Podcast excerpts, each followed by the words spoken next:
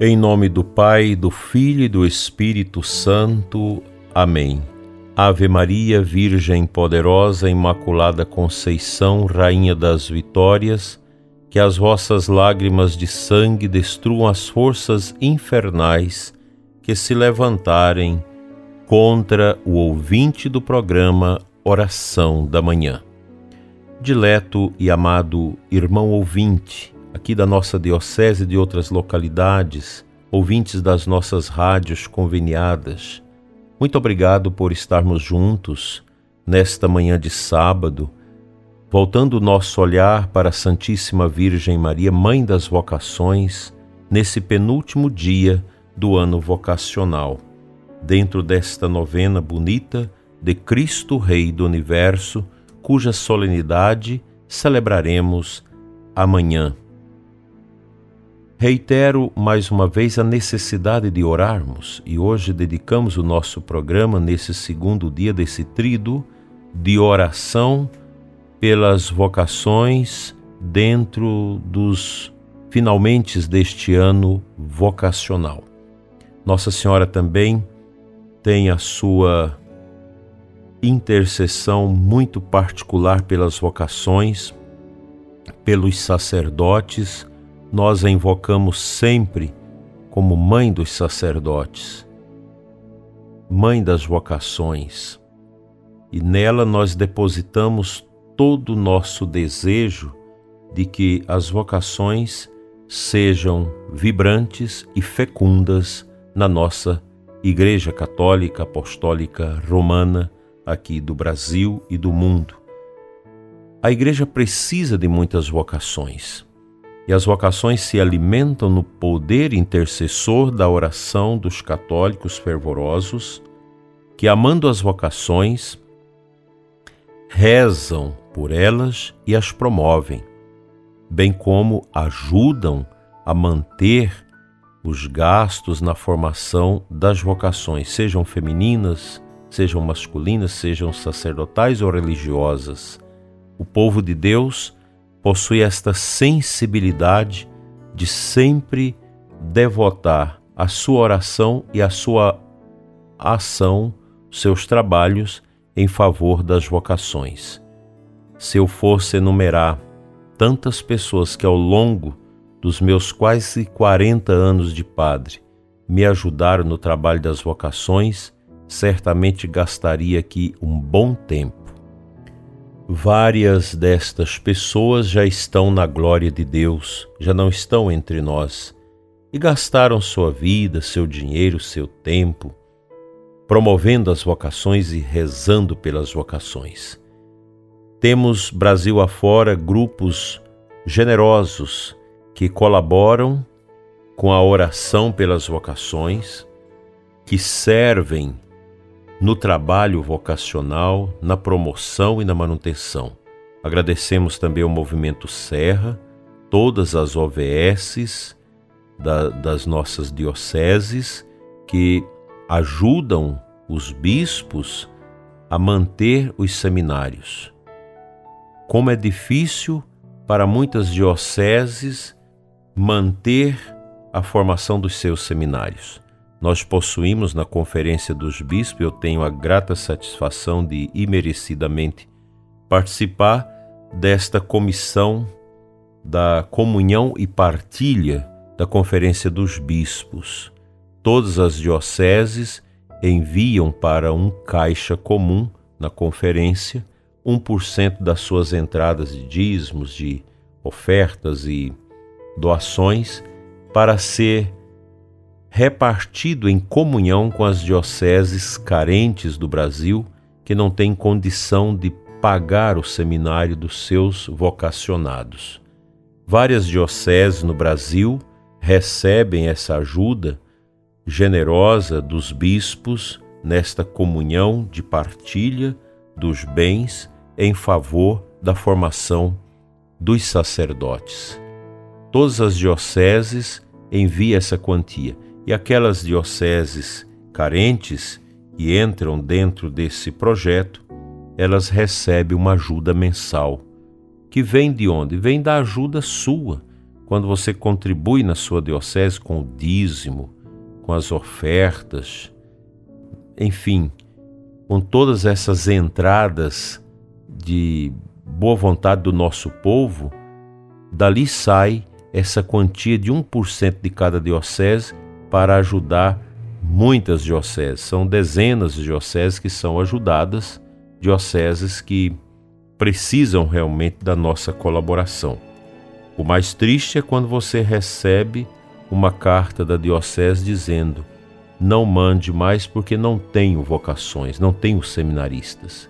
Isso entristece o nosso coração e nos faz ficar pensativos, pois é necessário rezar ao Senhor da messe que envie operários para a sua messe.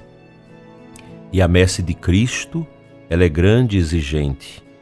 Se antes a gente ficava preocupado com a situação da Europa, que não tem mais vocações, que diminui o povo na igreja, aqui também no Brasil não está muito diferente isso.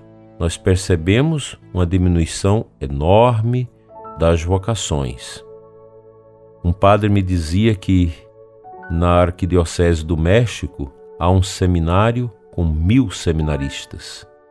É uma diocese com muitos seminaristas, com muitas vocações, mas certamente o povo ali reza muito e Nossa Senhora de Guadalupe vai agindo nas vocações daquele país.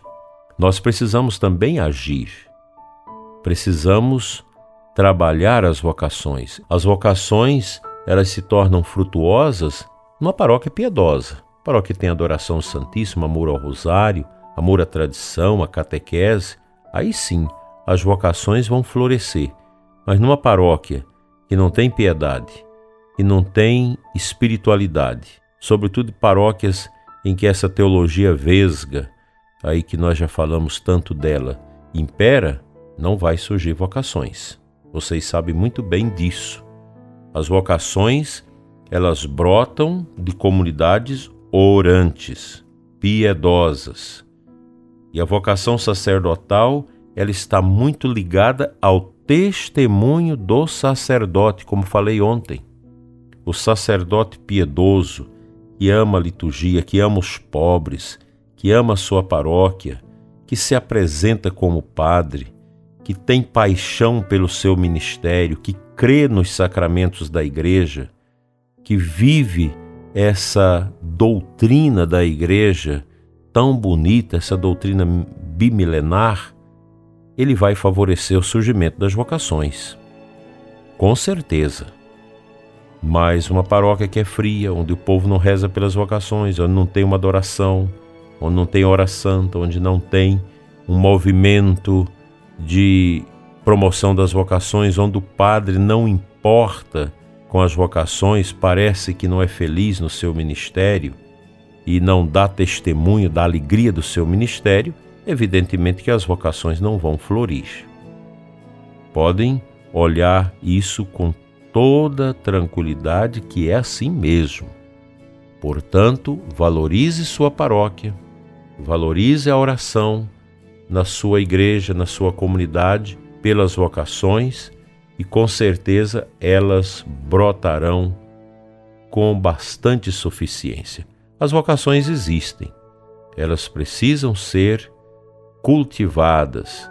Nós precisamos de intercessores pelas vocações e um trabalho afetivo e efetivo em razão delas.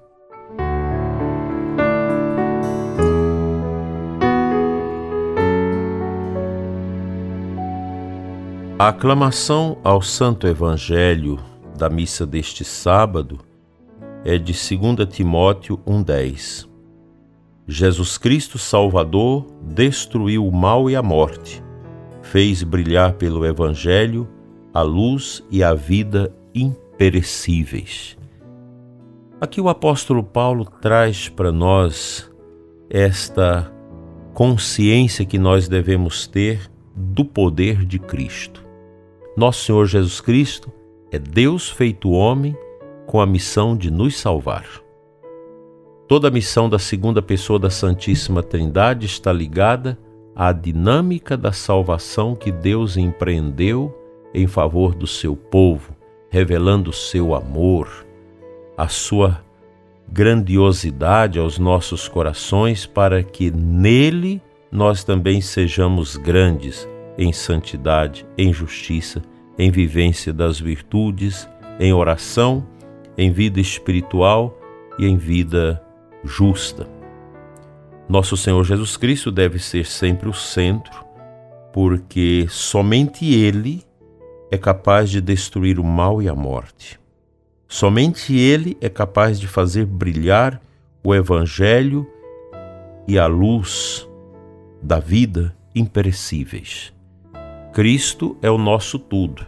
Quando eu olho aqui para a imagem do Sagrado Coração de Jesus na minha frente, onde eu gravo o meu programa, posso sentir essa força, esta dignidade de nosso Senhor na nossa vida, de pessoas batizadas, de pessoas entregues ao seu amor, à sua paz. Em Cristo nós somos fortes e nosso Senhor Jesus Cristo é o Senhor também das vocações. É o sumo e eterno sacerdote que nos deu a vida para nos salvar. Se nós tiramos Cristo do contexto central da nossa vida pessoal, familiar, comunitária e da vida da igreja, então nós vamos ver a igreja despencar. Ela vai fenecendo. Claro que a igreja não morre porque ela é de Cristo, mas a igreja diminui o seu fluxo, a sua dinâmica, a sua piedade quando nós deixamos Jesus de lado, começamos a colocar as pessoas no lugar de nosso Senhor Jesus Cristo. Para nós sacerdotes isso é muito forte. Nós temos que ter o cuidado e o zelo de não nos colocar como centro na vida da nossa igreja, da nossa diocese, da nossa paróquia, mas devemos nos colocar sempre como servos que precisam da graça de Deus para realizar os caminhos de Deus. Essa beleza, essa dinâmica do querer ser de nosso Senhor Jesus Cristo é fundamental. Uma igreja onde Cristo é o centro, tudo brilha diferente, porque Ele é a luz. Deixe Jesus ser o centro da sua dor, você que está doente, deprimido, angustiado, cheio de problemas, cheio de angústias e medos, incertezas, pânicos. Deixa Jesus ser o centro. Ele vai iluminar o seu caminho e vai te dar a verdadeira e real paz que cura, transforma e libertas as nossas almas.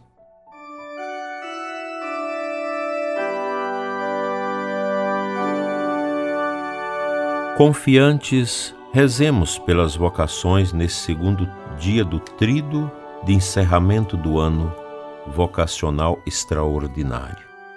Senhor da messe, pastor do rebanho, faz ressoar em nossos ouvidos teu forte e suave convite: vem e segue-me. Derrama sobre nós o teu espírito, que ele nos dê sabedoria para ver o caminho e generosidade para seguir tua voz. Senhor, que a messe não se perca por falta de operários. Desperta nossas comunidades para a missão. Ensina nossa vida a ser serviço. Fortalece os que desejam dedicar-se ao reino na diversidade dos carismas e ministério. Senhor, que o rebanho não pereça por falta de pastores. Sustenta a fidelidade de nossos bispos, padres, diáconos, consagrados e consagradas, ministros leigos e leigas. Dá perseverança a todas as pessoas vocacionadas. Desperta o coração dos jovens para o ministério pastoral em tua igreja. Senhor da messe e pastor do rebanho, chama-nos para o serviço de teu povo.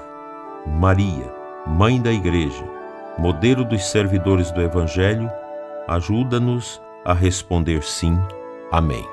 Que o seu dia seja na paz e na luz que vem do alto. O bom Deus te abençoe e te guarde em nome do Pai, do Filho e do Espírito Santo. Amém. Fique em paz, salve Maria Imaculada.